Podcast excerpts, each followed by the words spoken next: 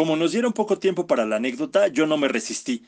Así que mi anécdota es cuando no pasaron por mí a la escuela nadie. Y entonces tuve que regresarme desde Portales hasta Río Churubusco con mi abuelita Juana porque nadie estuvo ahí.